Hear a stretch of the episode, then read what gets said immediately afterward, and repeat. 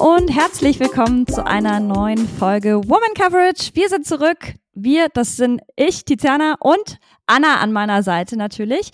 Moin Anna. Hallöchen.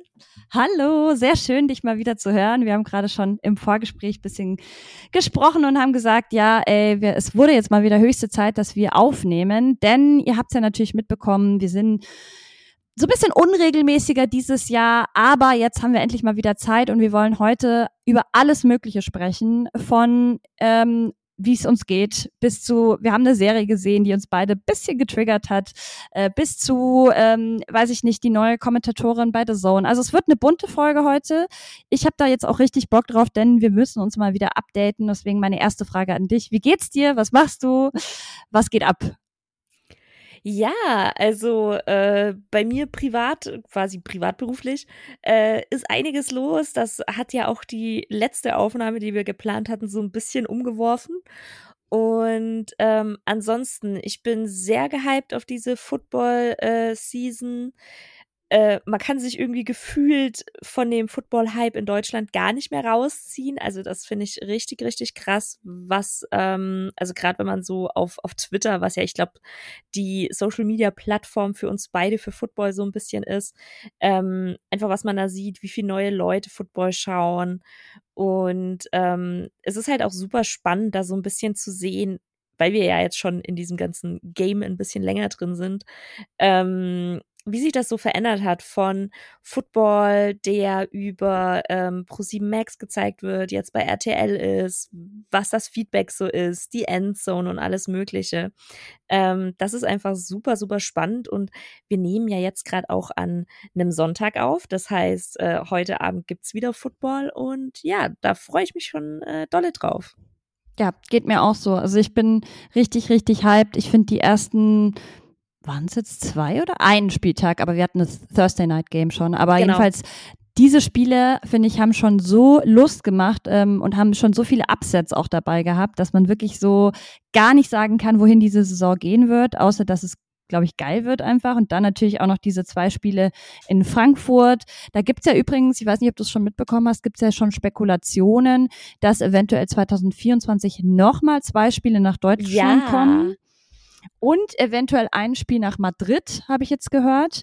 Mhm. Also richtig verrückt. Das heißt, der europäische Markt wird weiter ähm, gefördert, ist ein riesiges Thema für die NFL, ist alles noch nicht confirmed, deswegen können wir da jetzt noch nicht final drüber sprechen. Hast du eine Befürchtung, dass das sich vielleicht jetzt dann zu schnell abnutzt, dass dadurch, dass die NFL jetzt so ähm, krass den Fokus auf Deutschland legt und sagt, wir machen jetzt dieses Jahr zwei Spiele, nächstes Jahr nochmal zwei Spiele, weil ja gerade dieser Run immer noch extrem ist, auch auf Tickets und so weiter. Also ich glaube, jeder will gerade irgendwie dabei sein. Ich frage mich halt, ob wenn sie jetzt wirklich so mit Fullspeed da weiter reingehen, ob das nicht in zwei, drei Jahren sich so ein bisschen abgenutzt hat. Das glaube ich gar nicht. Ähm, was ich nur so ein bisschen, ähm, also ich glaube für, für die europäischen Fans, wir werden weiter große Vorteile dadurch haben. Was ich nur so ein bisschen schwierig finde, ist, dass man gefühlt die amerikanischen Fans so ein bisschen vergisst. Und klar, wir reden jetzt nur von zwei Spielen und vielleicht nächstes Jahr ein paar mehr. Ähm, aber Gut, das, es gibt ja auch also, noch die London Games, darf man auch nicht vergessen. Ja, genau. Also das, das finde ich halt so ein bisschen, ich, ich weiß nicht, wenn, wenn ich mir jetzt denke, die Bundesliga würde auf einmal sagen, so, ja, übrigens, wir machen also quasi offizielle Ligaspiele, weil das Bayern mal irgendwie in, in, weiß ich nicht, in Mexiko, in China spielen oder so, das gibt's ja auch, aber ja nicht Bundesligaspiele. Und das finde ich so ein bisschen schwierig daran, persönlich. Mm, ja, klar, weil nicht jeder kann sich leisten, irgendwie einmal über den Atlantik zu fliegen und dann da in Frankfurt aufzuschlagen oder in Madrid. Andererseits, ja, ähm, ja grundsätzlich finde ich es trotzdem schön, weil es gibt halt eben nicht nur American Football, NFL-Fans in Amerika, sondern äh, halt eben auf der ganzen Welt. Aber ja, ich, ich verstehe auch, also es ist ein Pro und Contra. Bisher, glaube ich, kommt das Ganze noch ganz gut an. Ähm, man sieht auch von den Teams, ich habe neulich einen Trailer gesehen von den Dolphins, wo deutsche Fans sozusagen die, die Miami Dolphin, Dolphins Fans in Amerika gegrüßt haben. Ähm, also man merkt schon, da ist viel Interaktion und erstmal eigentlich auch relativ positiv, aber klar, das kann immer mal kippen. Ich denke mir aber, es gibt ja dann doch echt auch einige Spiele, wenn man wirklich Fan ist und man will live im Stadion dabei sein, also ich glaube, dann schafft man es auch. Außer du bist natürlich Fan von einem Team, wo immer ausverkauft ist. Das gibt es ja auch. Ähm, aber jetzt, ja. ja, grundsätzlich, ich glaube, gerade ist es noch in einem Rahmen, wo alle damit okay sind. Ja, das, also das, das glaube ich schon, aber ich habe halt so ein bisschen Sorge, dass man da noch, noch weiter dann quasi macht und so ein bisschen das vergisst halt. Mm. Sonst, ähm, habe ich ja gerade eingangs schon erwähnt, gab es eine Premiere für Mika Kaul. Das hat mich sehr gefreut. Die wurde ja bei diesem Casting ja. letztes Jahr gefunden von The Zone. Ähm, das war, glaube ich, eine Zusammenarbeit mit einem Arbeitsvermittler. Ich weiß jetzt aber gerade, Indeed, oder? Ich, ich, ich habe gerade überlegt, ob LinkedIn oder Indeed, ich glaube, ich glaub, es war Indeed, Indeed. genau. Indeed ja. und der Sohn hat, haben einen neuen Sprecherin gesucht und da haben ja zwei Leute sich durchgesetzt, unter anderem eben auch Mika Kaul. Die kam dann letzte Saison noch nicht zum Einsatz, einfach weil sie eigentlich ursprünglich arbeitet sie, glaube ich, bei Zalando oder so. Also die macht was ganz anderes eigentlich hauptberuflich. Mhm. Und dementsprechend ähm, hat sie da, glaube ich, auch erstmal Schulungen bekommen, wollte sich da rantasten. Das finde ich auch völlig okay. Ich finde, man sollte nicht einfach nur ins kalte Wasser geschmissen werden, um das zu machen oder um sich was zu beweisen, sondern du sollst dich ja auch sattelfest fühlen. Und deswegen fand ich es eigentlich ganz schlau, dass man gesagt hat, man macht es jetzt erst zur neuen Saison. Ich habe sie leider nicht hören können, weil ich ähm, die Red Zone geguckt habe. Hast du irgendwas von ihr gehört? Ich habe sie, ja, ich habe sie gehört. Ähm, ich muss sagen, ich bin absoluter Fan von ihr. Ähm, man hat sie auch im, quasi im Vorgespräch gibt's ja bei, bei der Zone dann auch immer so ein bisschen, da hat man sie dann auch so ein bisschen gezeigt. Also es fand ich schön, dass man sich dem schon sehr, sehr bewusst war, auch von wegen, hey, das ist jetzt was, ähm, ein, ein großes Ding einfach für äh, Kommentatorinnen und sie dann so vorgestellt hat. Und ich muss sagen, ich finde, sie hat ihre Sache wirklich gut gemacht. Klar, man hat einfach gemerkt, das ist auch was Neues für sie, aber ganz ehrlich, wenn ich mich jetzt dran erinnere, wie die Endzone letztes Jahr gestartet ist, ähm, und was man da für eine Entwicklung sieht für von allen, die da jetzt gerade äh, kommentieren, dann sehe ich da keinen Unterschied. Also, dass ich jetzt sage, so, boah, sie ist so, so viel schlechter oder so. So, nee, sie ist einfach neu ähm, kommt da rein, findet, glaube auch noch ihren Stil. Also das hat man tatsächlich im Spiel schon gemerkt, dass sich das so ein bisschen geändert hat. Und ich freue mich unglaublich einfach darauf. Und gibt ja dann ähm, heute Nacht, genau, also heute Nacht auf Montag ist ja Nadine die erste Frau, die ein äh, komplettes Spiel kommentiert als Expertin bei äh, The Zone. Genau, das mit ja Günter Zapf, glaube ich, zusammen. Genau, genau, Cooles genau. Ja freue ich mich auch drauf. Ja, ich mich auch. Und ähm, ich glaube, das ist auf jeden Fall cool, dass man so ähm, aktiv da was macht. Das finde ich wichtig. Ja, ich finde es auch spannend, dass Nadine tatsächlich in der Doppelfunktion der Zone und RTL unterwegs sein wird. Das hätte mhm. ich nie gedacht, dass das möglich ist. Ich finde es aber für sie persönlich freut es mich riesig, denn sie wohnt ja auch in München. Das heißt, sie kann da dann auch easy mal für The Zone arbeiten, ist dann eben auch in Köln für verschiedene Formate im Einsatz. Ich hatte sie ja neulich auch bei uns im Radio zu Gast, ähm, war auch total angenehm wieder mal mit ihr das Gespräch. Also und da hat sie noch, das finde ich einfach krass vom Workload, da hat sie noch von, für die Cowboys gerade, war sie noch in den letzten Spielen ähm, und hat dann sozusagen noch gecoacht. Also die, die ist echt, ich habe echt sehr, sehr viel Respekt vor ihr, was sie alles wuppt. Mhm. Ähm, nee, und von dem her, wie du schon sagst, da wird schon echt aktiv jetzt was gemacht. Es ist auch bitter nötig, denn ich kann es langsam nicht mehr sehen, noch mehr Männer vor Mikro oder vor, vor dem Bildschirm es, also gerade im Bereich American Football, wir müssen da jetzt echt mal aufholen. Man kann auch nicht mehr sagen, ja, es ist ja neuer Sport hier in Deutschland. Nein, wir hatten bei RAN diverse Jahre, wo eigentlich nur Froni so richtig irgendwie zu sehen war und ich glaube vielleicht noch eine weitere Redakteurin, die auch mal vor, vor also moderiert hat im Bereich Football, mhm. ähm, wenn ich mich richtig erinnere. Aber sonst einfach viel zu wenig und ja, bis jetzt war ja bei der Zone da auch nichts im, im weiblichen Kontext ähm, zu mhm. holen. Und jetzt bei RTL, okay, immerhin Mona, Jana und Nadine. Also das finde ich ist auch schon mal ein Anfang. Aber da musste jetzt auch was passieren. Also ich meine, wir leben im Jahr 2023 und wenn du dir die Amerikaner anschaust, also Mina Keims hast du bestimmt mitbekommen, hat jetzt gerade einen neuen gigantischen Vertrag unterschrieben ja. bei ESPN, absolut verdient auch. Ähm, und da hast du einfach so viele verschiedene Frauen, egal ob als Analyst oder als Moderatorin. Wir haben da ja auch hier im Podcast schon öfter drüber gesprochen. Also da muss man sich jetzt auch mal den Amerikanerinnen so bisschen, äh, Amerikanern so bisschen äh, anpassen, finde ich. Absolut. Und ähm, es ist halt, glaube ich, wichtig einfach, dass man bedenkt, das wird nicht von alleine einfach so passieren, sondern es braucht halt so, so Dinge, wo aktiv der Sohn zum Beispiel nach einer Frau sucht oder RTL sich aktiv danach entschließt, da muss halt eine Frau mit rein. Ähm, und ich glaube, das sieht man jetzt langsam. Ich hoffe auf noch weitere Frauen, ähm, weil ganz ehrlich, wir sind erst am Anfang gerade. Ja, und dementsprechend möchte ich aber auch noch auf die ganzen Hater-Kommentare eingehen, denn die sind mir mhm. natürlich wieder aufgefallen. Ich war sehr enttäuscht, muss ich sagen.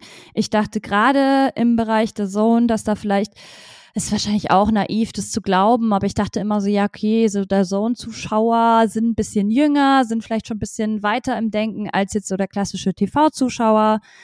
Aber Pustekuchen, denn als Mika verkündet wurde als neue Kommentatorin, was ich da alles für Scheiße, sorry für diese Ausdrucksweise, gelesen habe darunter, da ist es mir echt schon wieder komplett hochgekommen, äh, frauenfeindlich, ähm, einfach respektlos ihr gegenüber, auch mit Maßstäben sind die da angekommen, wie du schon sagst. Ich meine, das war für sie jetzt ist es die erste richtige Saison, die sie kommentiert. Ich habe einen heiden Respekt und egal, ob das ein Mann oder eine Frau ist, wenn du diesen Job nicht klassisch gelernt hast, dann brauchst du immer ein bisschen Eingewöhnungsphase. Ja. Und dann zu sagen, ja, die kann ja nichts, die hat sich einmal versprochen oder so. Sorry, wie oft hat sich ja ein Stecker bitte schon versprochen? Der ist immer noch mhm. in, in Lohnarbeit. Also ja, das finde ich halt irgendwie äh, sehr unfair, dass man da dann so ähm, verschiedene Maßstäbe ansetzt. Und ja, ich weiß nicht, wie, wie hast du dich gefühlt oder wie fühlst du dich, wenn du sowas liest? Ähm, also ich fand es voll spannend, weil ich tatsächlich an dem Spieltag selber, also ich habe ja relativ viel darüber auch getwittert ähm, da gar nicht so viel Negatives gelesen habe, aber davor und danach ähm, dann auf jeden Fall, wo es halt auch in die Richtung ging von wegen, oh, jetzt sitzt man da eine Frau hin, ich schalte da jetzt weg, wo ich mir so dachte, so alter Verwalter, wenn du keine anderen Probleme hast, dann herzlichen Glückwunsch. Ähm, und wie gesagt, sie hat keinesfalls einen schlechten Job gemacht, absolut nicht. Ähm, man soll sich an die letzte Saison erinnern und ich weiß, wie viele Leute letzte Saison gesagt haben von wegen, oh, das sind ja total die schlechten Kommentatoren, da kann ja nur äh, hier Person 1 was und Person 2, 3 und 4 sind ja alle scheiße und über die redet, redet diese Saison keiner mehr, sondern man hat sich jetzt auf die Frau gestürzt, so gefühlt einfach. Ähm, und ich hoffe, dass das abnimmt. Wenn ich mich aber ähm, das mit Fußball vergleiche und wenn man da dann drüber nachdenkt, wie da online reagiert wird, habe ich so ein bisschen Bedenken, dass das vielleicht nicht abnimmt. Ähm, und das finde ich halt mega schade, dass sich einfach immer noch, und wie du schon sagst, wir sind 2023, aber dass sich eine Frau einfach wegen ihres Geschlechts viel mehr beweisen muss als ein Mann. Und das ist so ein harter Bullshit. Ja, und das ist halt so traurig, weil die Frauen halt einfach Pioniersarbeit leisten im Grunde. Ja. Ähm, und das ist, glaube ich, halt auch das große Problem. Denn ja, es braucht sie natürlich, denn erst wenn, wenn sie diese Pioniersarbeit leisten, dann können andere da, danach davon profitieren. Aber mhm. es ist halt mhm. super bitter, weil du natürlich die ganzen negativen Sachen auch abbekommst. Und man hat es ja auch an Jana Wosnitzer gesehen, die dann irgendwie nach ihrem ersten Einsatz äh, darauf reduziert wurde, was sie denn jetzt anhatte on air und ob der Rock denn jetzt zu kurz war oder nicht. Wo ich mir auch so denke, also es ist halt Bullshit, halt einfach, ey. genau, es ist Bullshit und es ist, das ist eine professionelle Moderatorin, die sich darauf vorbereitet hat, monatelang dir muss ja ihr Stil nicht gefallen, also jetzt nicht ihr Kleidungsstil, sondern ihr Moderationsstil, ja. Das ja. ist ja auch völlig fein. Ich finde, man darf ja trotzdem Kritik auch beispielsweise an der Art und Weise, wie Mika kommentiert. Wenn Absolut. das auf, auf einer sachlichen, fachlichen Ebene ist, bin ich immer Fan davon. Sage ich auch immer bei mir, also wenn Leute da irgendwie ja, Anmerkungen haben, hey, natürlich, man muss sich auch verbessern können und man muss auch kritikfähig mhm. sein. Aber so viel bestimmt, 80 Prozent der Kommentare sind ja nicht fachlicher Natur, sondern wirklich nur so Bullshit wie äh, geh wieder an den Herd, Frauen haben im Football nichts zu suchen, ähm, äh, Football ist ein Männersport, ähm, du hast den Sport nie selber ausgeübt, wo ich mir denke, wie viele Männer haben, ja. haben diesen Sport nie ausgeübt und das brauchst du auch nicht, um irgendwie dir erlauben zu dürfen, dieses Spiel zu kommentieren. Also auch in Amerika haben übrigens, ich habe neulich erst drüber nachgedacht, ähm, Rich Eisen zum Beispiel hat auch meines Wissens nach zum Beispiel am, am College oder so nie gespielt, sondern der war halt relativ früh dann Sportjournalist ähm, und hat das halt so begleitet. Aber ähm, das würde ja jetzt auch Mina Keims, wurde das ja so vorgeworfen von diversen mhm. ähm, Alpha-Mails, wie sie sich ja nennen, äh, dass sie ja selber nie einen Down gespielt hätte und deswegen wäre ja dieser Vertrag absolut ungerechtfertigt alles klar. Ja, vor allem gibt ja dann genug Themen, wo, wenn wir auf diese Ebene runtergehen, dann Männer einfach auch leise sein sollten. Äh, tun sie aber auch nicht. Und deswegen sind halt Frauen auch nicht still, wenn sie zum Beispiel noch nicht Football gespielt haben. Und vor allem das Gleiche passiert ja auch, wenn Frauen schon Football gespielt haben. Du hast trotzdem diese Kommentare, dann kommt von wegen, du hast aber nie gegen einen Mann gespielt. Du kannst das ja gar nicht wissen. So, Alter, das ist einfach nur Bullshit. Genau. Ja, ich muss sagen, ich finde es immer so krass, weil ich ja jetzt auch im Radio natürlich mit sehr, sehr vielen ähm, Männern zu tun habe, wenn ich Interviews mhm. führe und so. Und ich da echt aus den diversen Fanclubs und so nur positives Feedback bekomme. Und die mhm. sind alle wirklich super nett und ähm, sehr, sehr supportive. Und ich, ich frage mich immer, diese Trolle, wer sind die? Weil die haben mit meiner Football-Familie, das klingt immer so blöd und so platt, aber die haben damit nichts zu tun. Ich kenne niemanden in meinem Umfeld, auch in dem Umfeld, mit dem ich mich auf Twitter eigentlich umgebe, so, also mit denen mhm. ich auch wirklich interagiere, die sich so ausdrücken würden, die sowas zu mir sagen würden. Also, das sind ja, absolute Trolle, keine Ahnung, wo, in welchem Loch die sich verstecken. Aber es ist halt das Problem bei Internet, dass du halt einfach so viel Anonymität halt auch hast, dass jeder Trottel sich da irgendwie äußern kann. Aber deswegen sollte man das wirklich nicht so ernst nehmen, was da geschrieben wird, aber es fällt halt schwer, weil wenn du sowas natürlich dann liest, stell dir mal vor, du hast deinen ersten Einsatz da bei der Zone und dann liest du nur so eine Scheiße, dann bist du natürlich irgendwie entmutigt und denkst dir, ja, okay, bin ich hier falsch. Also ich glaube. Ja, voll. Also vor allem, ich glaube, das ist halt auch so wichtig, dass man darüber spricht und dass man da auch ähm, nicht still ist, wenn man sowas sieht. Also, dass man halt immer wieder sagt von wegen, ey, was stimmt denn mit euch nicht? Und vor allem, da ist ja wieder das Phänomen, äh, die, die halt laut sind, die hört man. Ja, total. Und es ist ja auch äh, bewiesen, dass du natürlich negative Kommentare viel mehr Aufmerksamkeit schenkst als positiven. Absolut.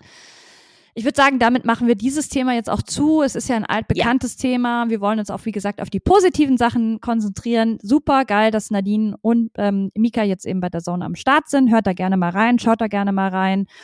Und ja, was wollen wir denn als nächstes besprechen? Hast du gerade noch was auf der Agenda, bevor wir uns vielleicht unserer Rezension zuwenden? Nee, ich würde sagen, äh, sprechen wir über Dinge, die wir angeguckt haben. Ja, gerne. Denn ich habe neulich ähm, so ein bisschen aus Zufall auch eine Serie angeschaut, die ich wahrscheinlich sonst nicht unbedingt angeguckt hätte, ähm, die mich zu tief äh, schockiert und angewidert hat, muss ich leider sagen. Und zwar ist es die neue Serie von Netflix Swamp Kings Untold. Da geht's ja um Urban Meyer und die Florida Gators. Ja. Ähm, genau, und um deren Zeit eben äh, Anfang der 2000er, also 2005 hat Urban Meyer das Team als Head Coach übernommen.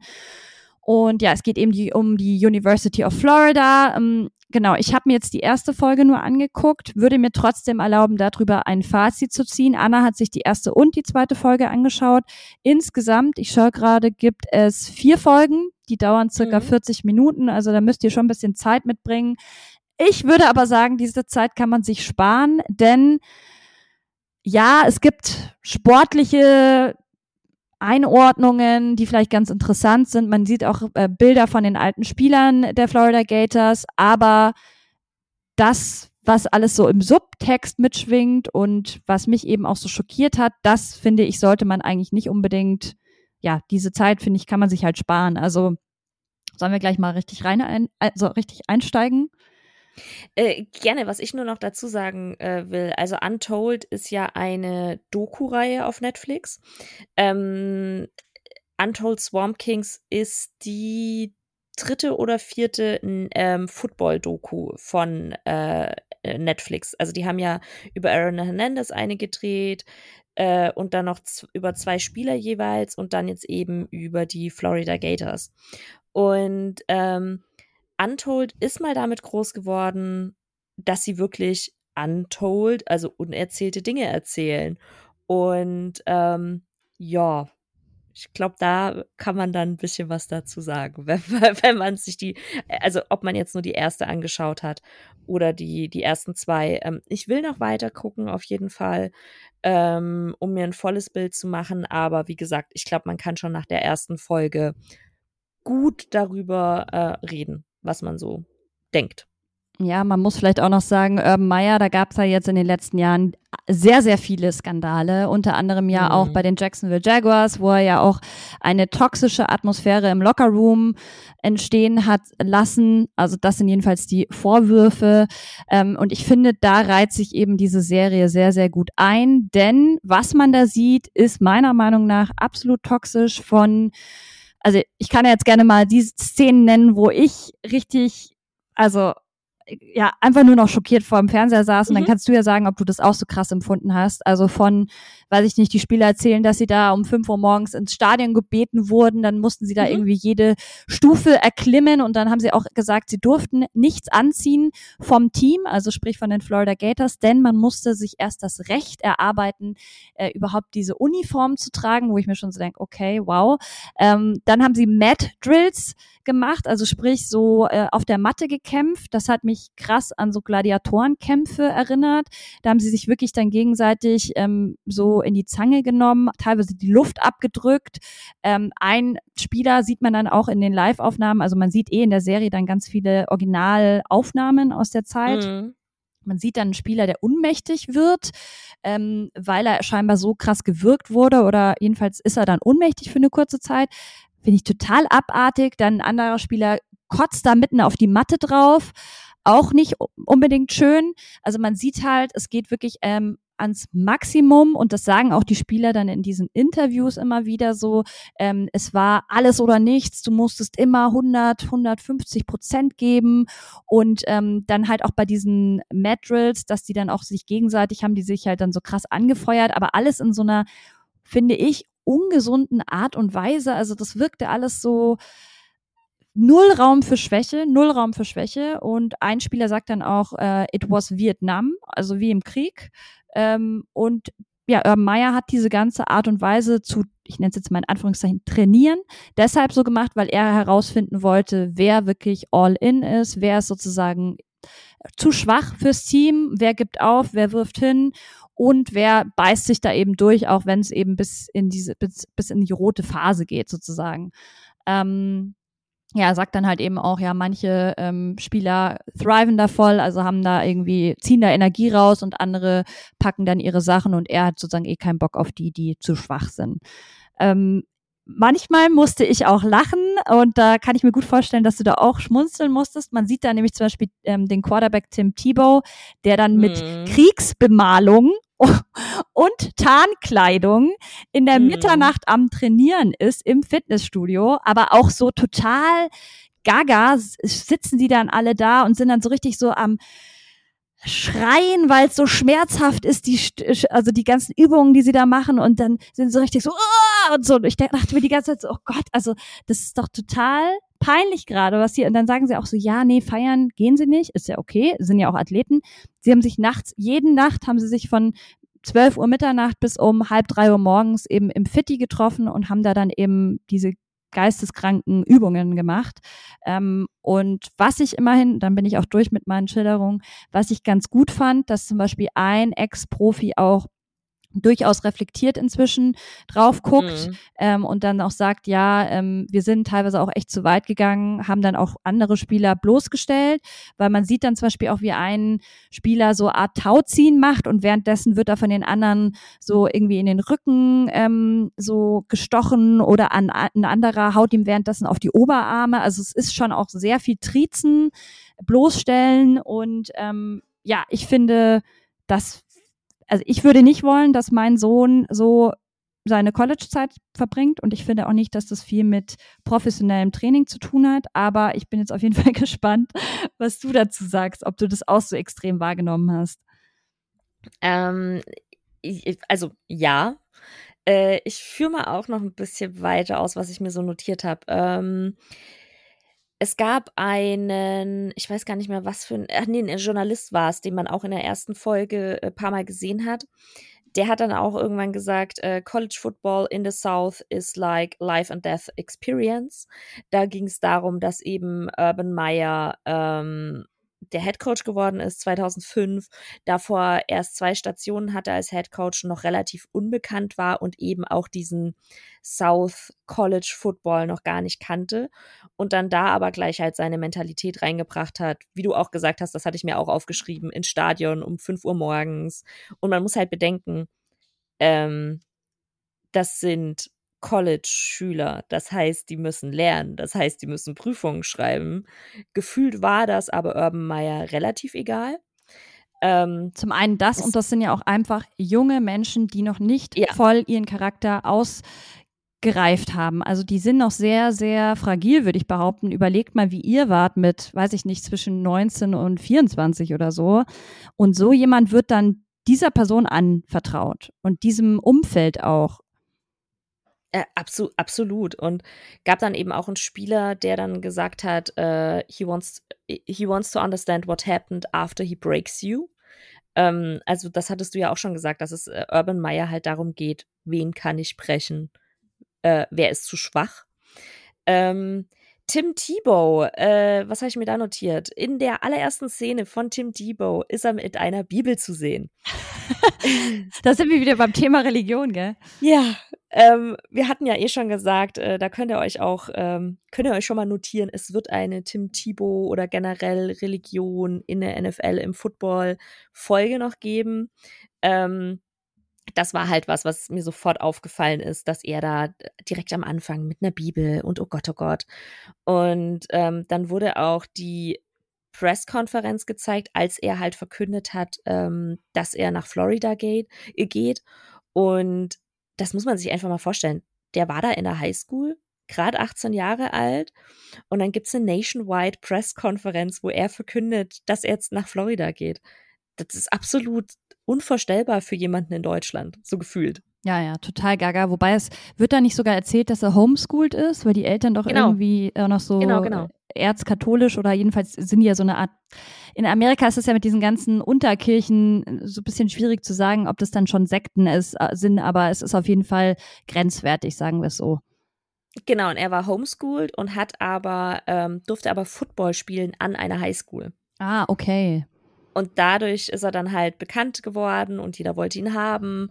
Und dann erzählt ja auch Urban Meyer, dass jeder sagt so, boah, du brauchst Tim Tebow und der ist so gut. Und Urban Meyer belabert ihn dann wohl und dann hat er sich eben davon ähm, dazu entschieden. Äh, ich habe mir noch zwei äh, Urban Meyer Zitate aus Folge 1 rausgeschrieben. Einmal, I want to be as hard as I could on these players. Wie gesagt, wir reden hier von gerade 18-Jährigen bis ja 23, aber halt einfach junge Menschen. Und da frage ich äh, mich halt auch, wieso? Wieso willst du so hart sein wie nur möglich? Für mich ist ein guter Coach, kann auch mal einen Softspot zeigen, kann ich auch mal einen Arm nehmen. Ich verstehe das nicht, warum man meint, ich meine, klar, diese Serie ist sozusagen von vor 22 Jahren. Also die Serie ist neu, aber die Bilder sind alt und die Story ist alt ich kann mir trotzdem vorstellen, dass so immer noch in Amerika gecoacht wird. Natürlich nicht überall, aber es gibt ja, sicher. Vor allem, man, man hört ja Urban Meyer. Also das, klang jetzt nicht so, als. Als ob er jetzt komplett anders drauf wäre. Ja. Eben das, und wir hatten ja auch neulich Andrew Garfield hier zu Gast, äh, der ja auch Coach mhm. ist, und der hat ja auch erzählt, dass viele in Amerika immer noch denken, das ist irgendwie jetzt hier, du bist äh, Militärsoffizier und das sind deine Untergebenen und halt auch so coachen. Das mhm. ist halt so oldschool und so outdated und ich frage mich auch, ob heutzutage Spieler das immer noch mit sich machen lassen würden. Also gerade so dieses eben. Ich glaube schon. Ähm, bis irgendwie, also du, du, du arbeitest ja auch deinen Körper so komplett auf. Also, dass du mhm. kotzt und so. Ich meine, ja, du kannst auch mal so, wenn du extrem krassen Sport machst, kannst du auch dich mal so übergeben. Aber dass da Spieler im Training ohnmächtig werden, das ist so grenzwertig, finde ich. Ab, absolut. Und äh, letztes Zitat von Urban Meyer aus Folge 1, was ich mir aufge äh, aufgeschrieben hatte. I, uh, I'm gonna treat my shit as my shit. Mhm.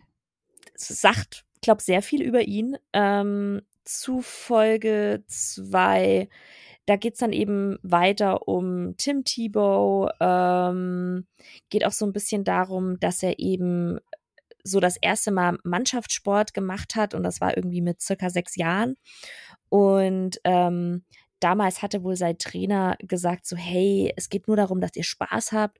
Und dann sagt Tim Thibault so, ja, und er als junger, quasi als, als Junge hat sich dann äh, überlegt so oder gesagt so, nee, das stimmt nicht. Es geht um das Gewinnen.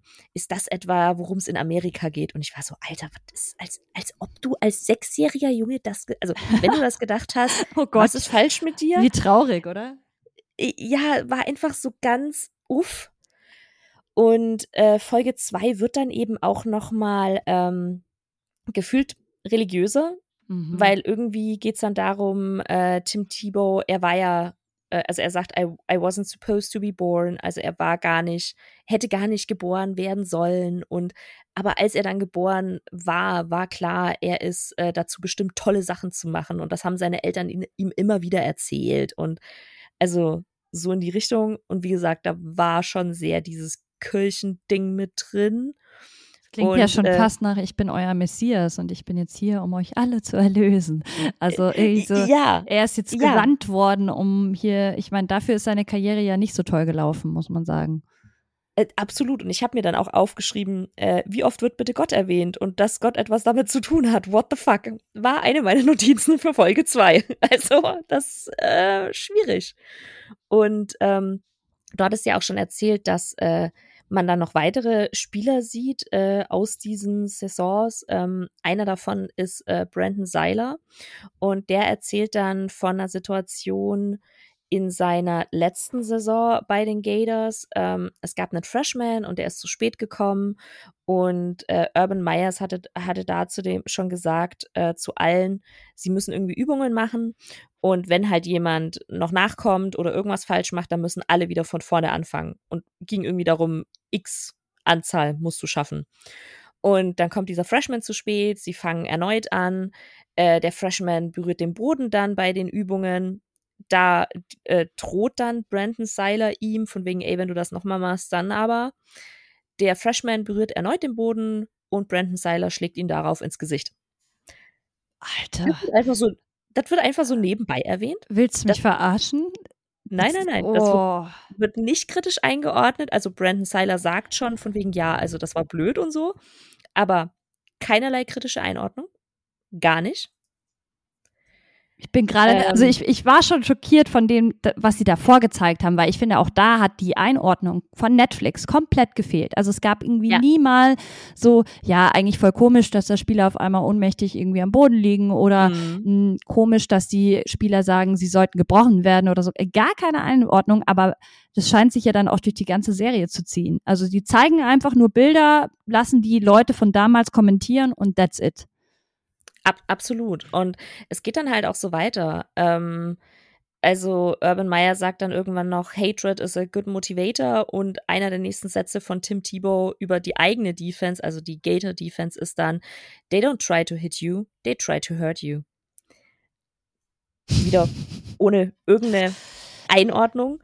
Ähm, was halt auch komplett in der Serie fehlt, ist Aaron Hernandez der hat damals dort gespielt. Wird nicht drüber gesprochen. Ähm, es gab dann auch äh, mehrere Situationen eben. Also ich packe da auch noch einen Tweet rein, weil ich so ein bisschen was gefunden habe, ähm, was eben so fehlt aus diesen Jahren. Äh, also auch bei den, weil quasi, ich bin ja bei Folge 2, das ist 2006 und 2007 dann. Äh, das heißt, es fehlen noch ein, noch ein paar äh, Saisons. Da werden aber ganz viele Dinge gar nicht erwähnt. Und es gab so viele Verhaftungen von Spielern und so viele Skandale in der Zeit, wird nichts erwähnt, wird nicht kritisch eingeordnet. Und das ist mein Hauptproblem damit dass es nicht eingeordnet wird. Total. Und ich finde es aber auch schwierig, dass man ähm, keine kritischen Stimmen hört. Also, dass man mm. Einordnung könnte ja auch von dieser Metaebene kommen, aber mm. es mhm. könnte ja auch, es gab ja sicher auch Leute, die Urban Meyers Art und Weise zu coachen schwierig fanden, Ex-Spieler, die vielleicht auch Probleme mit ihm hatten. Man hört halt nur Leute, die ihm wohlgesonnen sind, ob das jetzt irgendwelche Journal Ex-Journalisten sind oder er selber, der sich dann natürlich auch irgendwie inszeniert. Ähm, aber es ist halt alles so, ja, die waren natürlich sportlich sehr erfolgreich in dieser Zeit und da hat er sich ja auch seinen Verdienst dran gehabt. Aber wie gesagt, wie kann das denn sein, dass da Spieler im Training geschlagen werden von anderen Spielern, dass da auch die Unileitung nicht eingegriffen mhm. hat, dass da Eltern nicht eingegriffen haben. Also da würde mich natürlich auch interessieren an alle unsere Hörerinnen da draußen, wenn ihr mehr in diesem College-Football-Thema drin seid und vielleicht auch schon in den Jahren jetzt, Jahrzehnten davor, war das, ist das die Norm? Also wird so immer noch gecoacht? Ich, ich kann das irgendwie nicht fassen. Also vielleicht bin ich da auch zu naiv, aber ich habe das gerade auch meinem Mann gezeigt, der selber Football lange gespielt hat und habe ihm, hab ihm diese Szene da auch mit diesen Matrils gezeigt. Und erst meinte mhm. er so, ja, das finde finde ich schon recht normal, dass man da so im Eins gegen Eins, man muss ja auch irgendwie tackeln üben und so weiter. Also mhm. das find, fand er noch okay. Und dann aber, als der eine ohnmächtig da lag, meinte er so, ja, okay, nee, das ist überhaupt nicht mehr, das gehört nicht im Rahmen ansatzweise dazu. Dementsprechend würde es mich dann schon interessieren, ich kann das schwer einordnen, weil ich, ich habe nie selber Football gespielt. Ich habe eh nie in diesem Maße Teamsport gemacht. Also ich, ich war immer eher individu individuell unterwegs. Same, ja. kann mich deswegen auch gar nicht damit identifizieren, wie das ist, wenn man so eine Gruppendynamik hat, die ja einerseits auch natürlich zu Erfolgen führen kann, weil du dich gegenseitig halt natürlich pusht bis zum geht nicht mehr. Aber andererseits, was man da eben sieht, ich, ich hätte gar keine Lust zum Training zu gehen. Ich wäre wahrscheinlich total aufgelöst gewesen mit 19, 20, wenn du weißt, du wirst jetzt gegebenenfalls ins Gesicht geschlagen, du musst wieder kotzen, weil du irgendwie so überanstrengt bist, du machst es eh nicht ihm recht, ähm, du kriegst irgendwie von den ganzen Teamkollegen eins drauf. Also es ist doch kein schönes Umfeld, wo du irgendwie deine Zeit verbringen möchtest. Das stimme ich dir absolut zu. Also mir geht's wie dir. Ich habe früher ein bisschen Teamsport gemacht, ähm, so in die in die Fußball Fußballrichtung und so, aber halt jetzt nicht irgendwas, also das war einfach nur äh, ganz, ganz kleine Liga und da ein bisschen mitgekickt, aber halt nie in dem Umfang. Ähm, trotzdem finde ich, äh, also es gab einen Spieler, den hat man ganz kurz in der zweiten Folge mal gehört, der so ein bisschen kritischer war. Ähm, und halt auch in die Richtung ging von wegen, ja, er hat da mit Urban Myers jetzt nicht so übereingestimmt, was er da so macht. Ähm, und auch Brandon Seiler war mittlerweile äh, ein bisschen von wegen, ja, pf, war jetzt vielleicht nicht alles so richtig, aber halt so eine, dass man ganz klar sagt, von wegen, ey, das geht so gar nicht. Das ist halt nicht passiert. Ähm, man muss dazu wissen, ich fände es ja interessant, wenn Björn Werner dazu was sagt. Der hat nämlich ab 2010 bei den Gators gespielt. Ähm, das fände ich interessant, ob da irgendwas ob man noch irgendwas sagen könnte dazu.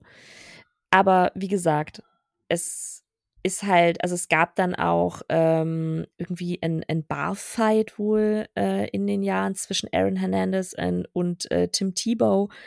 Das kriegt man halt nicht mit. Äh, es gab Spieler, die Coaches attackiert haben. Äh, ja, es gab komisch, wenn du halt die ganze Zeit so ein gewalttätiges Umfeld erschaffst, dass die, die sich dann alle auf die Fresse hauen. Das ist ja irgendwie keine Überraschung mehr. Also ja, also es, es, es gab, äh, was gab es noch? Dann Spieler, die arrested wurden vor, vor Championships Game 2009. Ähm, 2010 war dann wohl die absolute Kill-Season für die Gators. Ähm, da einer der Spieler hat dann da auch äh, gedroht, seine Freundin umzubringen. Sowas. Also kommt alles nicht vor, sag ich mal so. Es ist schwierig. Schwierig, ja. Also, wie gesagt, ich kann es euch nicht unbedingt empfehlen. Wenn ihr es euch anschauen wollt, dann macht's, aber ich, für mich war es jetzt kein Gewinn. Es war eher vielleicht ähm, augenöffnend, wie manche Leute trainieren, was es da für ein Umfeld gibt, wie toxisch das auch sein kann. Ähm, da wundert mich dann vieles irgendwie auch nicht mehr. Trotzdem finde ich, also ich konnte es mir nur schwer anschauen, muss ich sagen. Es gab wirklich Szenen, wo ich fast wegschalten musste, weil ich so, so wirklich so unangenehm auch fand. Ja, total. Und also, was ich halt auch nicht verstehe, wenn man ähm, also die, du hast ja schon gesagt, diese ganzen Aufnahmen, die es da gab, da wussten wohl einige Spieler gar nicht, dass es die noch gibt. Ähm, deswegen wollten sich auch einige Spieler gar nicht dazu äußern, weil das sind irgendwie 600 Stunden Videomaterial oder so, die es aus, diesen, äh, aus dieser Zeit gab, also 2005 bis 2010. Ähm, deswegen sieht man vielleicht auch so wenig Spieler oder hat so wenig O-Töne von, von Spielern. Aber jetzt einfach aus einer journalistischen Sicht und man, es gibt ja auch andere Netflix-Dokumentationen, wo wenn es in diese Interview-Situation reingeht, wo man dann die, die Person, die das Interview für, führt, Nachfragen stellen hört und die das kritisch einordnen. Aber man hat Urban Meyer einfach nur labern lassen.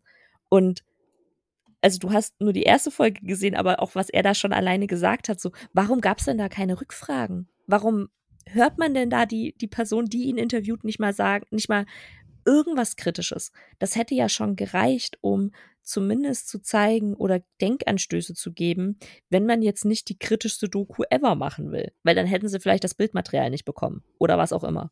Also das nervt mich. Das stört mich. Ja, wenn ihr noch irgendwelche Ideen habt, was wir uns mal anschauen sollen, was vielleicht ein bisschen, ja, ich will nicht sagen positiver, aber was mehr Spaß macht, es sich an, rein zu, ähm, ja, anzugucken, dann ähm, schreibt uns das gerne auch bei Twitter at womancoverage oder auch Anna findet ihr da auch, mich findet ihr da auch. Ähm, wir haben auch Instagram. Also da freuen wir uns auf jeden Fall, denn grundsätzlich bin ich eigentlich immer offen für Formate, die sich um Football drehen. Aber ja, man muss, glaube ich, nicht alles mitnehmen. Nee, nicht alles. Muss nicht alles sein. Judy, Anna, dann machen wir auf jeden Fall bald diese Folge zum Thema Religion. Ähm, und wir haben auch sonst noch genügend andere Themen. Aber jetzt freuen wir uns erstmal, dass wir mal wieder eine Folge rausgebracht haben. Hat wie immer mega Spaß gemacht. Absolut. Freue mich. Ja, und dann vielen Dank, dass ihr zugehört habt. Bis zum nächsten Mal. Ciao.